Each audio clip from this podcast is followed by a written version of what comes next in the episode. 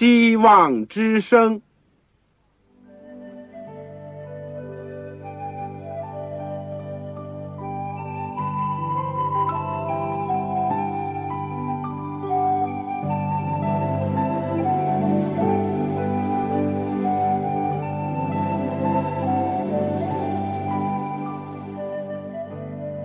各位听众朋友，各位弟兄姐妹，欢迎您收听信徒培训这个节目。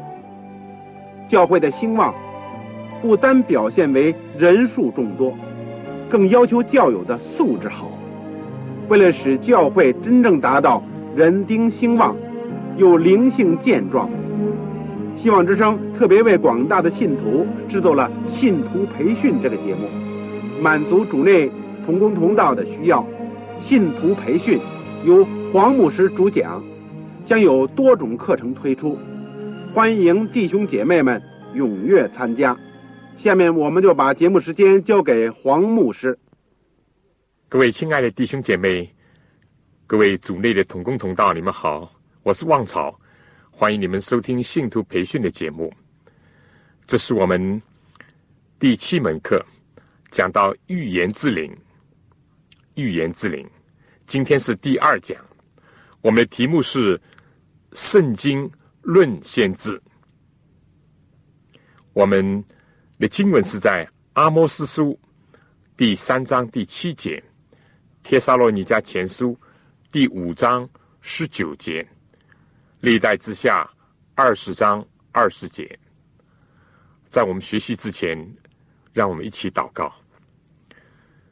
亲爱的天父，我们为着每一天能够还有生命气息来到主的面前，为着我们有主耶稣基督所赐给我们的救恩，也为着我们祈祷的特权，为着我们普世众弟兄姐妹的团契和交通，为着我们今天还能够借着空中的电波，能够彼此学习主的道，分享主的话语，我们感谢你，赞美你。求你特别帮助、保守、赐恩给我们，也特别祝福这个时辰，让这个时辰能够因着有主的赐恩和带领，以致不论是讲的、听的，都能够受到造就，都能够更加看出主的奇妙，以致更加敬畏你。天父，愿你恩待我们，垂听我们的祷告，是奉靠主耶稣基督的圣名。阿门。弟兄姐妹，我们知道人是受这个时间、空间的限制的，而且有它的局限性。直到今天呢，还没有一样事物，它可以超过这个光速，就是每一秒钟它能够走三十万公里，连飞船、火箭也达不到。意思就是说呢，时光倒流。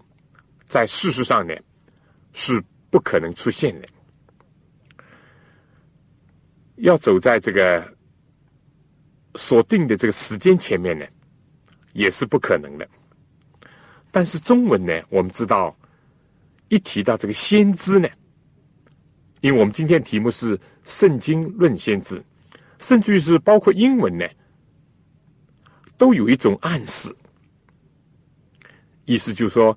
先知呢，可能比别人知道的事情呢快早，比别人先知，甚至在事情还没有发生之前呢，他们就已经知道，而且有这种能力。这样的人呢，就被算作是先知了。所以从广义上来讲呢，先知就是比别人领悟的更快，或者是根据过去的规律和现有的资料呢。做出一些推测，这是指一般人所讲的，这不在我们讨论的范围之内。因为有的时候生活当中也听见啊，这是先知先觉。我们现在所讲的是一种狭义的先知的意义，就是说，我们上次不是讲圣灵的恩赐嘛？这是属于圣灵的恩赐之一，因为唯有上帝呢是不受。时间、空间的限制的，它可以超越时间。只有呢，他能够从古时呢就言明讲到将来的事情，从现在呢就指出未来要发生的事情，因为所有这一切呢都是在他的附件之下。如果我们说整本的圣经，包括旧约圣经呢，都提到了圣灵的恩赐，那么新约圣经呢就提的更详细了。所以，我们说新旧约圣经呢，都曾经提到过关于先知的问题。不过，应当指出，旧约时期呢，提的是最多、最普遍。我们先要看看，第一是先知的定义是什么；第二，看看先知的分类；第三，从圣经看一看先知的作用是怎么的表现在这个古以色列当中；第四呢，今天还可能不可能有先知，尤其是在末世的时候。这就是我们今天要学习的四个问题。好，我们先来看一看这个关于先知的定义。圣经告诉我们呢，凡是为上帝发言说话的，或者是一个人呢，借着圣灵的灵感而说话的，或者是指着那些能够阐述上帝所表达的意志的人，这样的人呢，就是称为先知。也有的呢，把这个先知呢是指着传达上帝旨意的权威和没有差错的教师。从这样的意义里面呢，我们不难看出关于先知的身份。但正因为在汉语里面有个“先”字嘛，而英文当中呢也是一个 “prophet”，这个 “pro” 这个字呢，在希腊原文当中这个字呢也是包含着“先”的意思，所以呢。就会给人一个错觉，以为先知先觉呢，就是着重的表明他们是说预言的。当然，我们说先知说预言呢是他们的使命，或者是他们工作当中的重要的组成部分之一。但是，比这更重要的，先知是在对待过去和现在，也包括了把上帝的道呢。指教人，而在希伯来的原文所用的有关先知呢，有三个字。第一个字呢，着重是讲述，或者是宣布，或者是宣告。意思就是说，为上帝替上帝来讲述，或者是宣告某一些事情。我们看旧约生命记十八章十八节说。我必在他们弟兄中间，给他们兴起一位先知像你。这里的你是指着摩西，当时呢，上帝这样的应许以色列人，而且下面这样讲呢，我要将我当说的话传给你。在英文呢，是我把我的话呢放在他的嘴中。他将要把我一切所吩咐的呢，都传给你们。所以希伯来文关于先知的第一个字呢，是着重在替上帝传达他的旨意，替上帝说话。可以说，这是作为上帝的先知的主要的工作和任务，而不是老是指着先知一直是在讲预言。第二个希伯来。文关于先知的字呢，在《沙漠耳记上》第九章十一节、十八节、十九节，或者是在《列王记上》二十九章二十九节呢，都可以找到。这是指着先知，或者是说看见。所以有的时候呢，先知也称作先见。第三个字呢，包含着同样的意思，可以在以赛亚书。第三十章十节找到，他们呢有多数是和第一个字呢有些共同的含义。不过第一个关于先知的这个希伯来字呢，是着重强调怎么传达上帝的话，表明上帝的话；而后面两个字呢，是着重他们是怎么样领受上帝的话，领受上帝的旨意。但这三个字呢，都有相反的意思。可以说他们是同义字，意思就是说，先知是上帝要把他的信息放在他们的口中，而由他们呢来传达这个信息。他是一个被上帝认可的发言人。我们现在不是常常有呃外交部的发言人、什么政府的发言人吗？先知是上帝所认可的一个发言人，所以大家呢可以在这里看见，重点呢，并不是强调说先知说预言，而是替上帝传达信息。另外，在《生命记》三十三章十一节，《沙漠耳记上》第二章二十七节呢，先知有的时候呢是称作神人，就是说属上帝的人。摩西有的时候呢，就被称作神人摩西，被圣灵感动的人，也可以说有这个名字，在彼得后书第一章二十一节。那么有的时候呢，也称作是先见，或者是称作神的仆人、上帝的仆人。可以看列王记下十七章十三节、二十三节，以斯拉记。第九章十一节，而在以西结书三十三章第七节呢，更加称先制作守望者。在路加福音第七章二十七节呢，称先知为上帝的使者；而在以西结书三十四章二十三节呢，称先制作照管上帝百姓的牧人。所以这样一来，大家就可以。扩大对先知的工作的使命的一个范围了。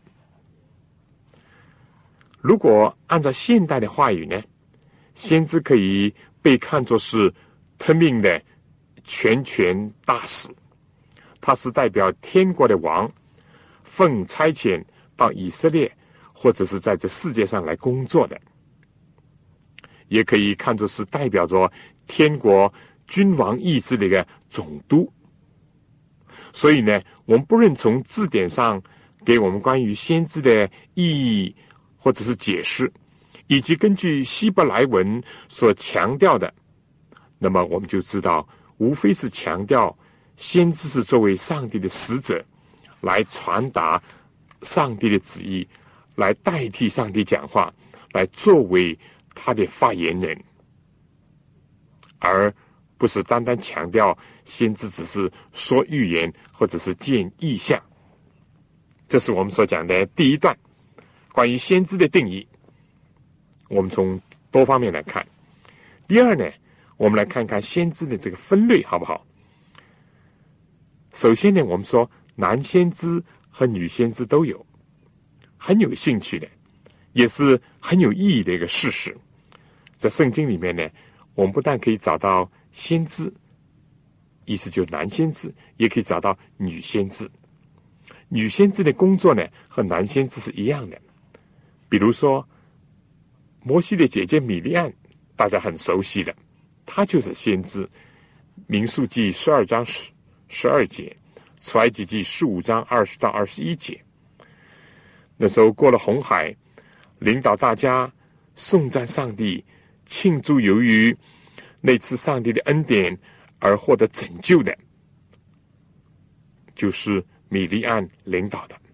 另外呢，在四世纪里面记载有个叫狄波拉的，她呢非但是一位女先知，而且还是一个士师，就是在当时的士师时代呢，是政治和宗教的领袖。以色列人呢都喜欢上到他那儿去听判断。他在一次的战争当中呢，已经预示了这个战争的结局，以及说到了敌人西西拉呢要被交在一个富人的手里。后来呢，果然是应验了。大家可以看《四世纪》第四章第四、第五节。另外呢，在约西亚做王的时候呢，我们知道有一次宗教改革，因为当时找到了律法书。而且呢，在那个时候，上帝也兴起了一个女先知，叫户勒大。祭司呢，都到他那儿去求问上帝的话语。但是在尼西米书第六章四节呢，也记载了一个坏的女先知，她也参与了男主建造圣城的工作。至于在以赛亚书第八章第三节呢，讲到以赛亚的先知的妻子呢，也是一位先知。这是指旧约啊。到了新约的时候呢，路加福音第二章三十六节记载，大家都知道了，有位女先知名叫亚拿，而且呢是一位年龄很高的，至少已经是八十四岁的女先知。她不离开圣殿，她进食祈求。昼夜的侍奉上帝，结果呢，他见到了耶稣，就是上帝所应许的弥赛亚。使徒行传第二十一章第八节呢，也讲到传福音的腓力，他四个女儿呢都是处女，而且是说预言的。所以这里面可以看到，女先知呢，有的是有家庭的，有的是没有家庭的。有的是担任公众的职务的，有的是说预言，也有的是传达上帝的旨意，或者是领导百姓进行改革。而且可以看到，在每一个重要的时刻，上帝都是拣选了他的使者，包括男女先知。这一点呢是非常有意思的，因为这个和当时的社会。不同，比较起以色列四周的列国呢，我们知道这些女性不是说受歧视呢，就是如果参与他们的宗教活动的话呢，往往就卷入那些不道德的事件当中。意思就是说，很多是当妙计的，但在这里呢，在圣经里面看到呢，上帝是不偏待人的，因为。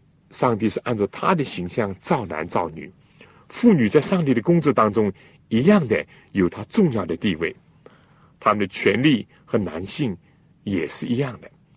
在古代，在以色列，我们说虽然一度呢也受了四维列国的强烈的影响，但是在这点上呢，他们却表现的非常的奇妙、独特。好了，关于先知的分类呢？非但是从性别上分，圣经也把先知呢分作真先知和假先知，不论是男的和女的都有。这样的这个划分呢，就是不以他们的性别了，而是以他们的性质来分别了。总的讲，在这世界上呢，有真就会有假，在先知的事情上呢，也是如此。虽然在旧约里面呢，并没有用假先知这个名词。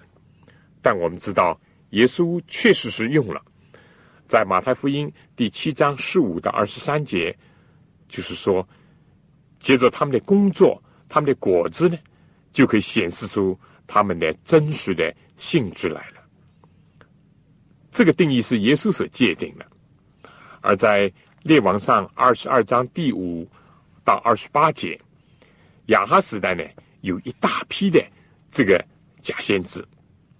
但是当时呢，也有直言不讳的、忠心传达上帝旨意的真先知米盖亚，他受苦、受死亡的危险呢，也在所不惜。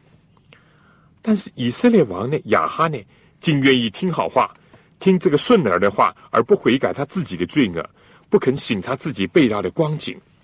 他去询问先知呢，无非是想要得到先知的批准，或者是祝福，或者是赞同。等到米盖亚指出这个战争的前景呢，结果亚哈就讨厌他，他的手下还打了米盖亚，并且把他下在监里面。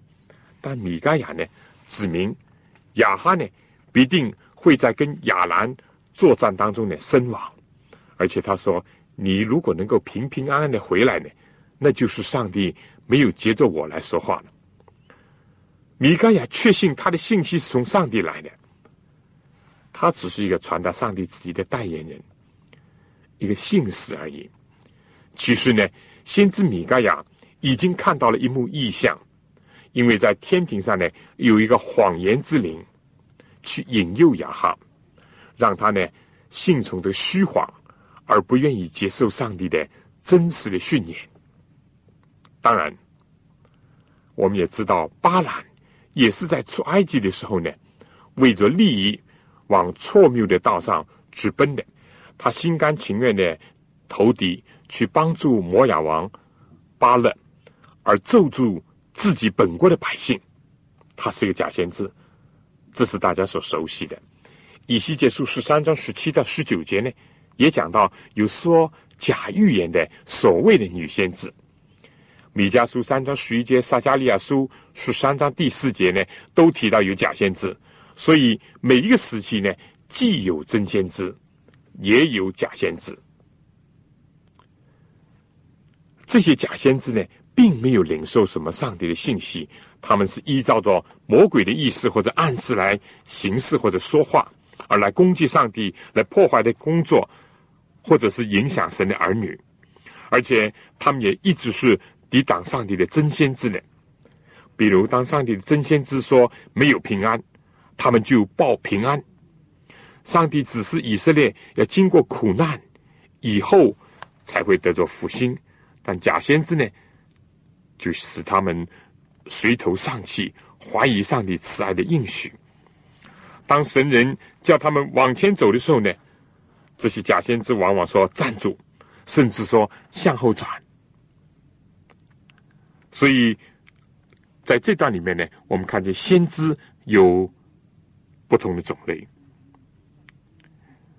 下面呢，我想请大家听一首圣诗，崇拜真神。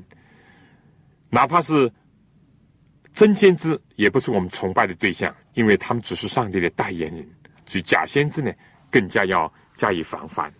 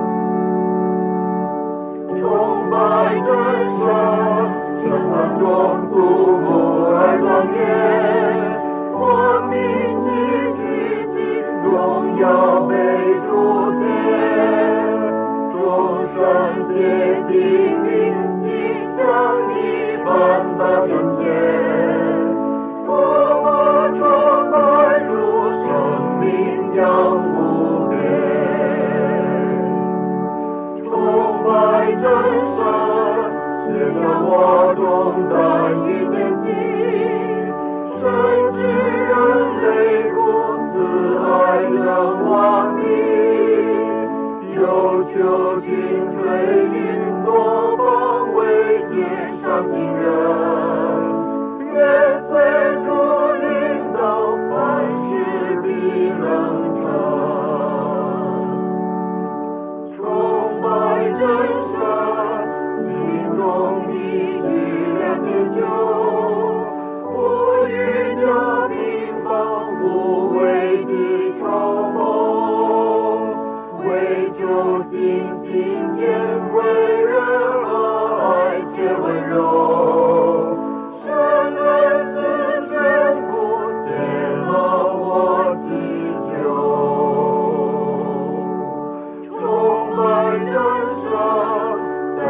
dancing voices is strong.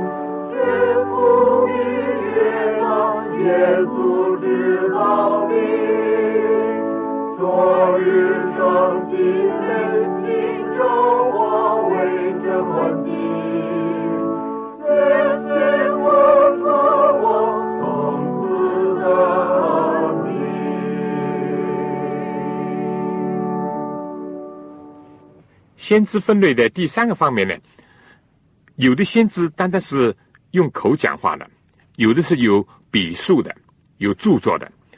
我们特别在旧约里面呢，也能够找到按照他们的工作来分类的一个例证。圣经里面记载，有些先知呢，甚至是很著名的先知，他们只是用口来传达上帝旨意。比如说，先知以赛亚、以利沙。他们虽然是传达上帝的旨意和信息，而且也引导百姓，但他们并没有记述这一切。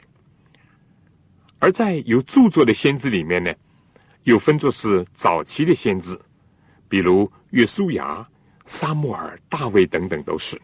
而后期的先知呢，有以赛亚、耶利米、以西结、但以里、阿摩斯和西亚、约尔、米迦等等。所以，按照他们的工作的方式，又是这样的分类，并且在著作的先知里面呢，我们又发现有一些已经失落的书卷。历代之上二十九章二十九节，历代之下九章二十九节。就是一个例证，这里面讲到大卫王始终的事情，都是记载在先见沙摩尔的书上。沙摩尔是我们有，但是呢，圣经又说在先知拉丹和加德的书中。不过我们现在就没有发现加德书或者是拿丹书了，这是失落的，现在找不到的书卷。而历代下九章二十九节呢，这样讲到。所罗门其余的事情，自始至终不都是写在先知拉丹的书和示罗人亚西亚预言的书上吗？并且先见益多论尼巴的儿子罗伯安的末世书上吗？但这些书卷呢，也并不出现在今天的这个圣经里面。那么，怎么解释这些现象呢？是不是因为这些书卷或者？只是属于当时的一个特定的一个时间，而上帝凭着他的智慧，并没有保留这些。但上帝呢，把那些与我们最重要的，尤其是凡是和我们得救有关的呢，都留存了下来。这是先知的分类的另外一个方面，有著作和没有著作。还有一种分类呢。是按照历史的时期来划分。路加福音第一章七十节这样讲到：正如主接着从创世以来圣先知的口所说的话。犹大书十四节也提到了亚当的七世孙以诺的预言。彼得后书第二章第五节讲到挪亚呢，也是一位先知。但如果按照以色列的历史来划分呢，可以讲有先祖时代的先知，比如亚伯拉罕，《创世纪二十章第七节就讲，诗篇一百零五篇十五节。诗上呢，因为亚伯拉罕看到了将来最重要的事情，而且约翰福音第八章五十六节呢，就是这样讲，他看到了弥赛亚的来临，而且呢，他也把。所有有关上帝自己的事情呢，也教导了他的后裔。所以从这个观点来看呢，以撒、雅各、约瑟呢，或者也可以是看作带有先知性质的人物。事实上，约瑟因着信也说预言，说到他将来的骸骨必定要被带出埃及。出埃及的时期呢，就是以色列民族得到解放的时期。当然。摩西是最出众的一个先知，有人认为他是将来作为一个先知的一个典型，所以以后在旧约里面呢，被称作为先知的特征呢，都能够在摩西的身上找得到。当然，他的姐姐米利安是圣经里面出现的第一个女先知。摩西的继承者约书亚，在约书亚二十三章里面。也看到，他也能够被称为是先知。在四世纪里面，我们知道最后一个先知沙穆尔是非常著名的先知。至于女先知狄波拉呢，我们刚刚已经提到了。还有些无名的先知，比如说基甸的日子出现的，我们在四世纪第六章第七到第十节呢，我们都可以看得到的。当然。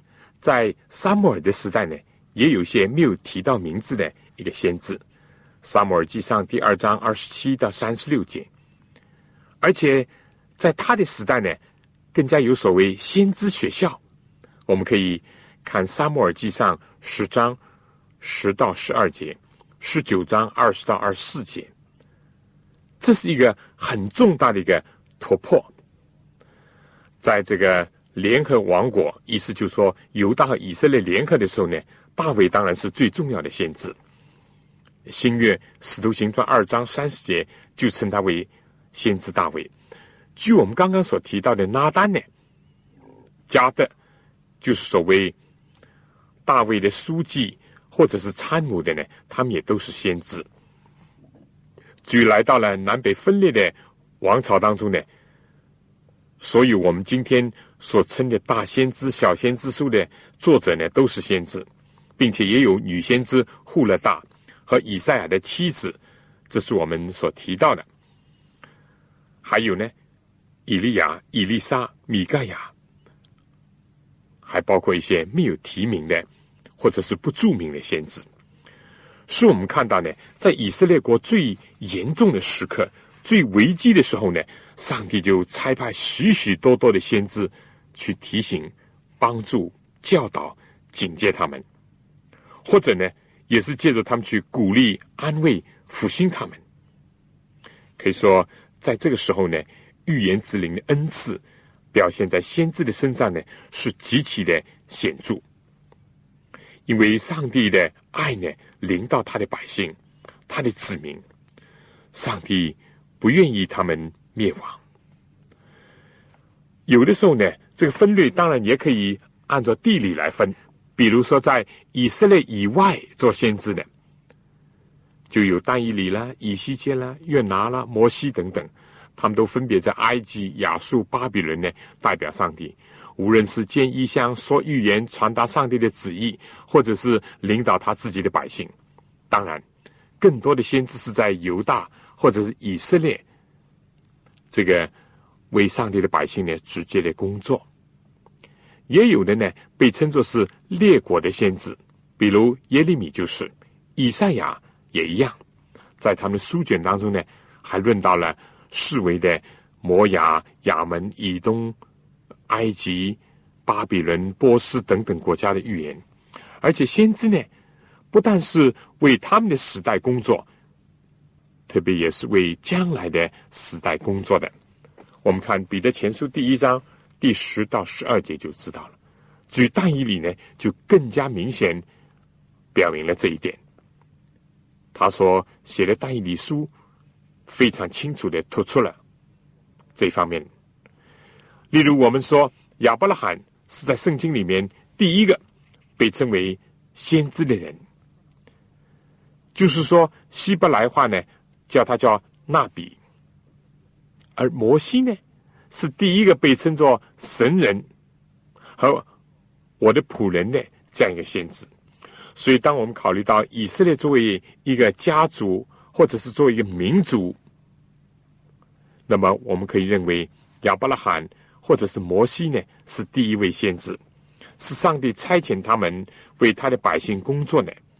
但如果考虑到以色列作为一个国家来讲呢，那么撒母耳就是以色列王朝的第一个先知。而论到最后一个先知是马拉基吗？我们说马拉基固然是旧约圣经最后的一卷，但在最后一章最后一段，马拉基讲到看呐。耶和华大而可畏的日子未到已先，我必差遣先知以利亚到你们那儿去，他必将父亲的心转向儿女，儿女的心转向父亲，免得我来咒诅遍地。当然，大家都知道，而且也是根据耶稣的解释呢，这里所讲的以利亚是指着施洗约翰讲的。可以看《路加福音》第一章十七节，《马太福音》十七章九到十节。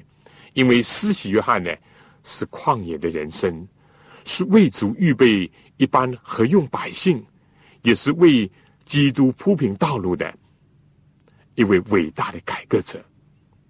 他有以利亚的心智和能力，在以色列行将不配作为选民国度的时候呢。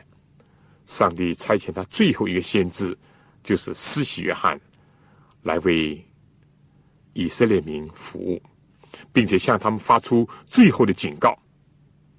而这一位最后的先知呢，也成了最大的先知——耶稣基督的先锋。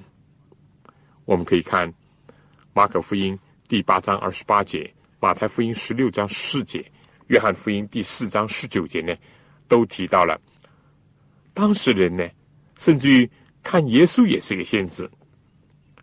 当然，从某种含义讲，耶稣是应验了摩西从前所预言的，上帝要在以色列中兴起一位像摩西一样的先知。这就是指着耶稣基督。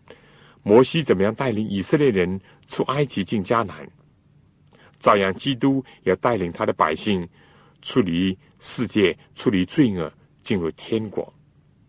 没有一个先知比耶稣基督传达了更多、更直接、更有力的信息。而其中最重要的信息就是说，上帝爱世人，甚至将他的独生子赐给他们，叫一切信他的。不止灭亡，反得永生。但话要讲回，哪怕耶稣自己呢，也称他自己为先知，在路加福音十三章十三节可以看到。但是，就是把最伟大的先知加在耶稣的身上都还不够，因为耶稣是上帝，他是人子，他是一切的一切，他超过所有的先知，而且每一个先知都只是他的仆人和信使。是他自己也愿意把他列身在先知的行列，因为这样就尊荣了这个职分，也为了彰显这样一种属灵的恩赐。现在呢，我们就要讲讲第三个问题，就是先知的地位和工作。首先，我们说先知是上帝的仆人。启示录二十二章第九节就讲到，天使是这样讲的。当然，先知也是我们以前所讲的，是上帝的代言人、发言人，传达上帝的信息，披露上帝的旨意。所以，先知在这点上呢，他自己并没有权柄，他的权柄是从上帝来的，所以他所传达的呢，不应当增加或者私自去删减。上帝的话语，启示录二十二章十八节，先知常常知道是耶和华的话临到他，或者呢，耶和华上帝吩咐他写下他的信息。有的时候他们是代言人，有的时候是代笔者，为上帝工作。现在举个例子，耶利米书第一章第二节，耶利米讲。犹大王亚门的儿子约西亚在位十三年，耶和华的话临到耶利米。第三节又说呢，在一个很长的时间里面，耶和华的话也常常临到耶利米。耶利米呢，就传达他的话语。耶利米有的时候呢，叫自己的书记来记录上帝的话语，而向君王、向以色列的民呢去传达。我们可以看耶利米书第三十六章第六节。耶利米呢，对他的书记巴路曾经说：“所以你要去，趁禁食的日子，在耶华的殿中讲耶华的话，就是你从我口中所写在书卷上的话，念给百姓和一切从犹大城邑出来的人听，也念给当时的王听。以后呢，我们知道约雅敬因为不愿意听从上帝的劝诫和警告。”就把这个书卷烧了。耶利米书三十六章二十八节，耶和华的话临到耶利米说：“你再取一卷，将犹大王约雅敬所烧的第一卷上一切的话写在其上。”同样的，新约时期呢，约翰也是这样。使徒约翰上天吩咐他说：“你要把所听见、所看见的都写下来。”结果呢，就成了我们。今天家喻户晓的启示录，所以先知是上帝的仆人，是上帝的发言人，有的时候呢是上帝的代笔者。那么我们再来讲讲先知和君王的关系，或者是说和政权的关系如何呢？先知既是上帝的仆人，从某种程度讲呢，也是君王的仆人，他可以成为君王的顾问、好朋友。对君王管理国家的事情有很大的帮助。如果君王能够尊敬先知，以他为上帝的仆人和他的信使的话，但我们在上帝的圣经里面发现，很多的时候，在很多的场合呢，君王并不听从上帝借着先知传给他们的信息，也不尊敬上帝的道，结果呢，先知只能传达责备君王的信息和警告他们的信息。这样一来呢，往往。先知就成为君王的仇敌，遭到记恨，甚至被杀害。以利亚、耶利米、米盖亚都是非常突出的例子。这是在旧约里面，在新约里面呢，施洗约翰当然是大家所熟知的了。他因为指责君王的过错而被下监，最后死于非命。但如果君王能够很看重先知的地位，那么一定会为这个国家呢带来许许多多的帮助。比如说啊，大卫就接受了拿单的帮助、劝诫、提醒和指责，甚至于呢，外邦的君王尼布甲尼撒呢也接受先知但以理的帮助，也逐渐的得以改变。非但他自己最终悔改。而且呢，也为国家呢带来很大的益处。这是先知君王的关系。我们再来说说先知和祭司的关系。就说祭司是当时的另外一些宗教领袖，正像先知自古就有，祭司也是如此。就像源自亚伯拉罕的时代，大祭司麦基喜德就出现。而且比这更早的时候呢，也有，因为长子呢都要担任祭祀的这份。同样的，先知也是从亚当的七世孙呢就有，因为圣经明显是这样记载的。先知和祭司呢，按理讲都是宗教领袖，可以说是应当帮助支撑整个以色列王国。和他们整个民族的两根重要的支柱，他们的工作呢都是很重要的，但是他们的地位和他们对上帝和百姓之间的关系呢是有所不同的。可以说，先知是在百姓面前代表上帝的，而祭司呢是站在上帝面前代表百姓的。另外一点不相同的就是说，祭司是世袭的，是继承的。就是亚伦的子孙立位的支派人，但是先知呢是上帝从各等人当中拣选的，没有世袭的；而祭司呢，主要是在各种的献祭制度当中来担任主要的角色，而先知的主要责任呢是教导百姓。通常两种职分呢都是相互补充的，但有的时候他们非但不能合作。相反是有矛盾、有斗争，这在圣经当中也常常可以发现。圣经里面也出现了像沙穆尔、耶利米和以西结，他们是担当了两种职务。可能是因为这是在一个特定的一个历史时期里面吧。因为沙穆尔呢，正是在世事的结束和建立国家的初期。而耶利米和以西结呢，是来到了王国的末年，所以他们身兼两职。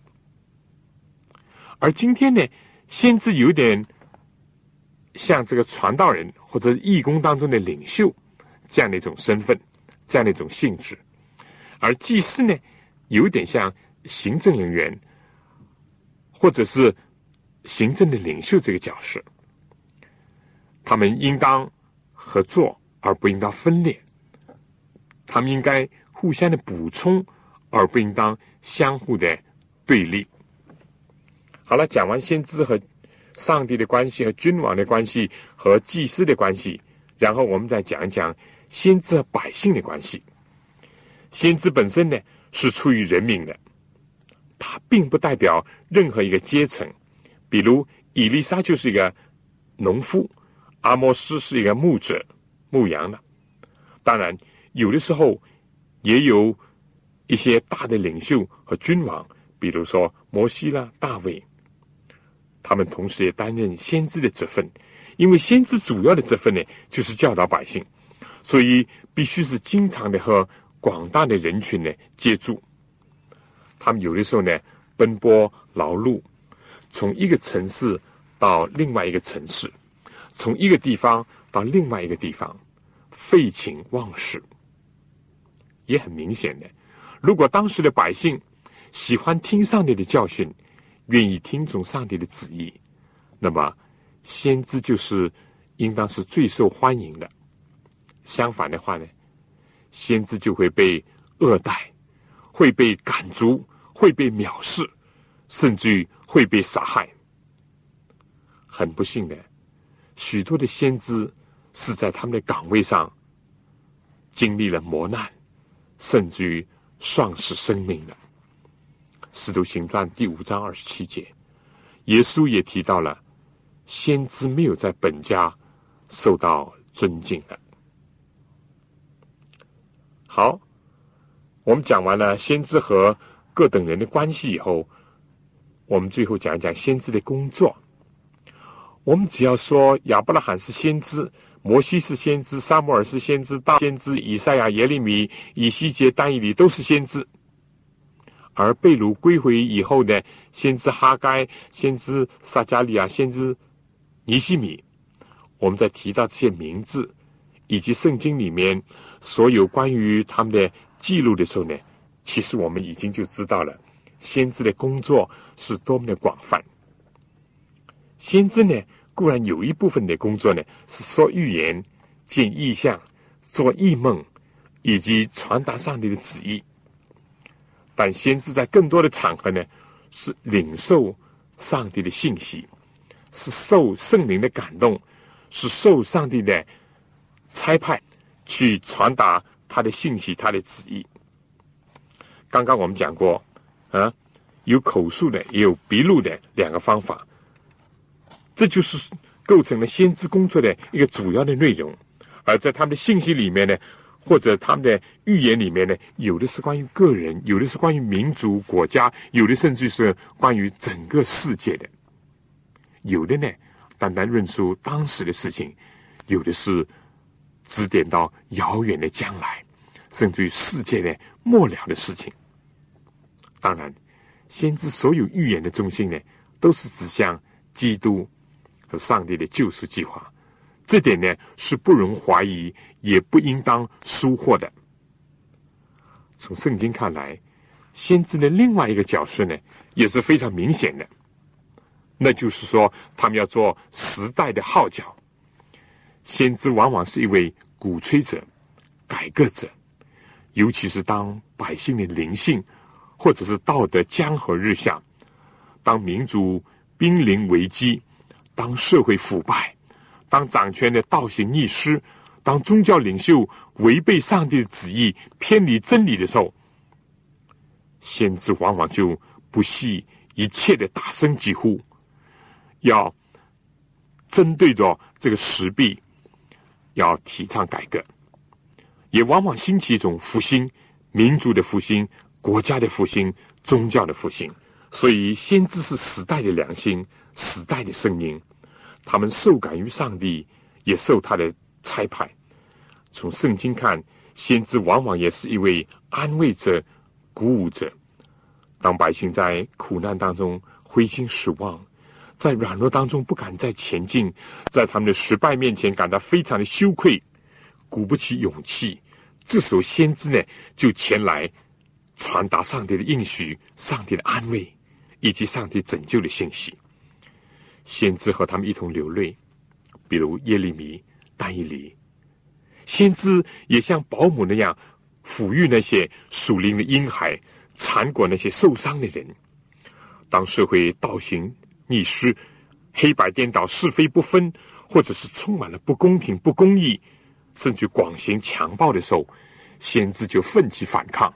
而且传达上帝的警告和审判将要来临的信息，先知往往是想挽回这个狂澜，而且自己也常常是做中流砥柱、振臂高呼，引导一般志同道合的心向上帝人一同来进行改革，为的是要达成上帝的旨意。再后呢，我想讲一讲这个真假先知的分别了，这点很重要。固然我们说要看先知所讲的预言是不是应验，另外呢，要看他所讲的是不是符合圣经的真理，符合上帝的旨意。还有呢，就是要看他自己生活的表现。正像耶稣所讲的：“好树结好果子，坏树结坏果子。从果子呢，就可以认出树来。”所以在这样的标准下呢，就能够分辨是真先知还是假先知，是羊还是披着羊皮的狼。还有一点呢，就是看一看他们工作的果效。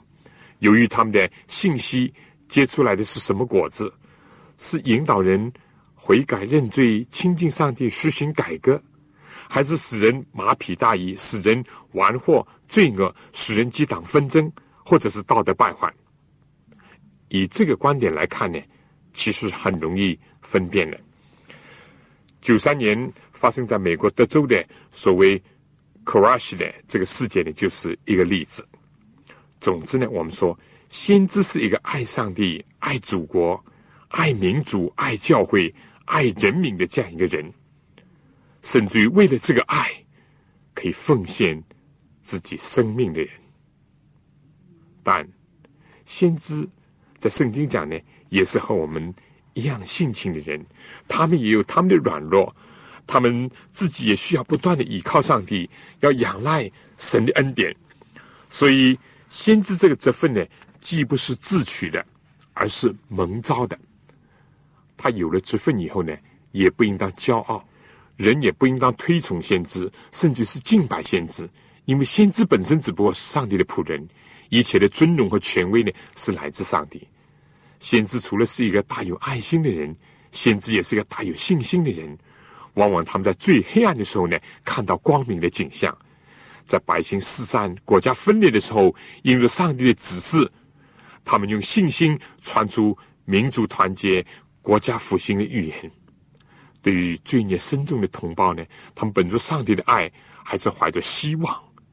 尤其是相信，经过苦难和管教以后呢，必定会带来新的岁月。先知本身也是一个大有信心的人。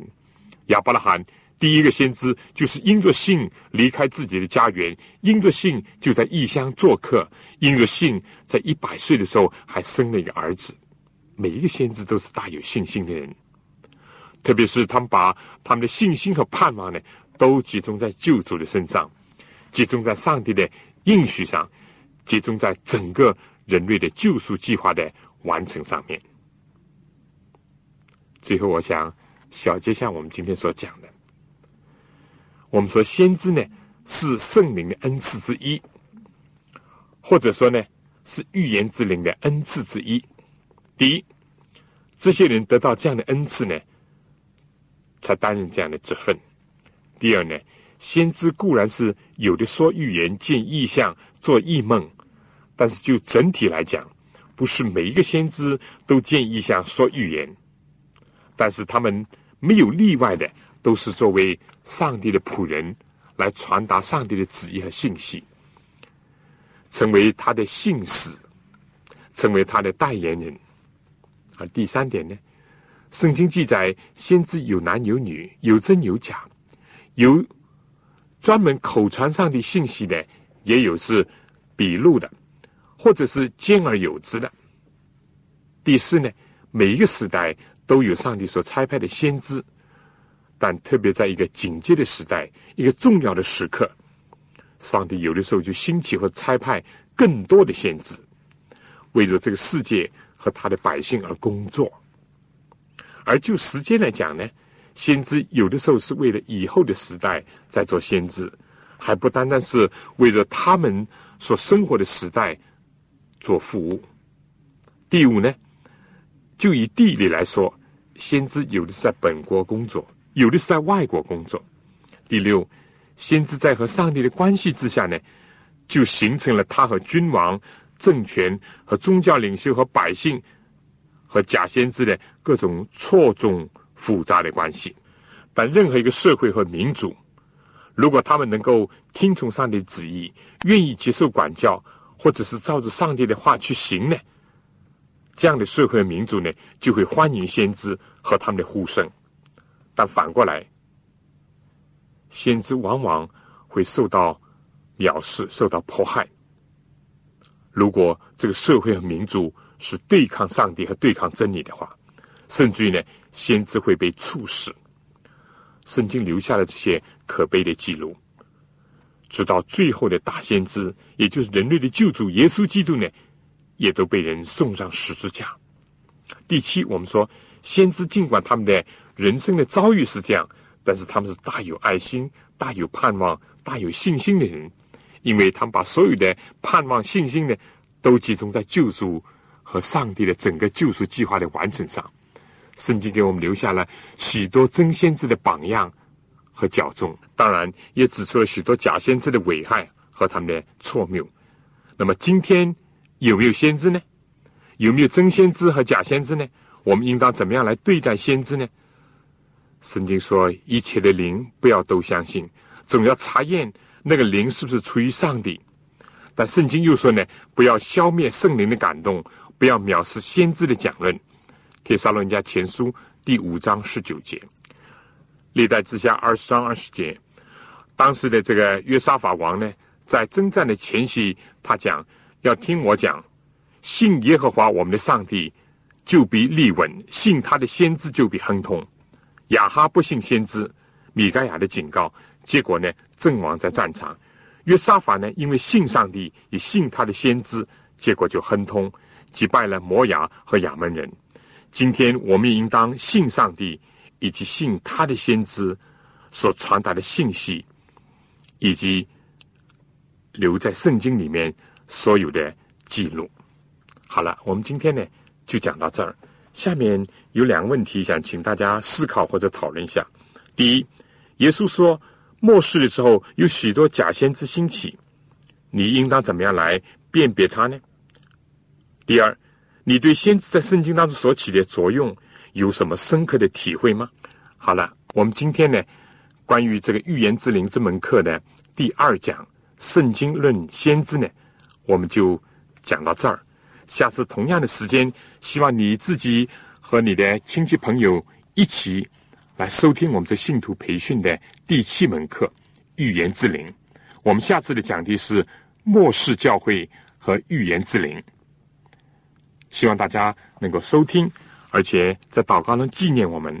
也希望你能写信来，来信请寄香港邮政总局信箱三一零号、三一零号，或者是七六零零号。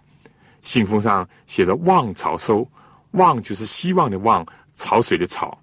我们等着你的来信，我们彼此来分享交流。好了，我们下次再见。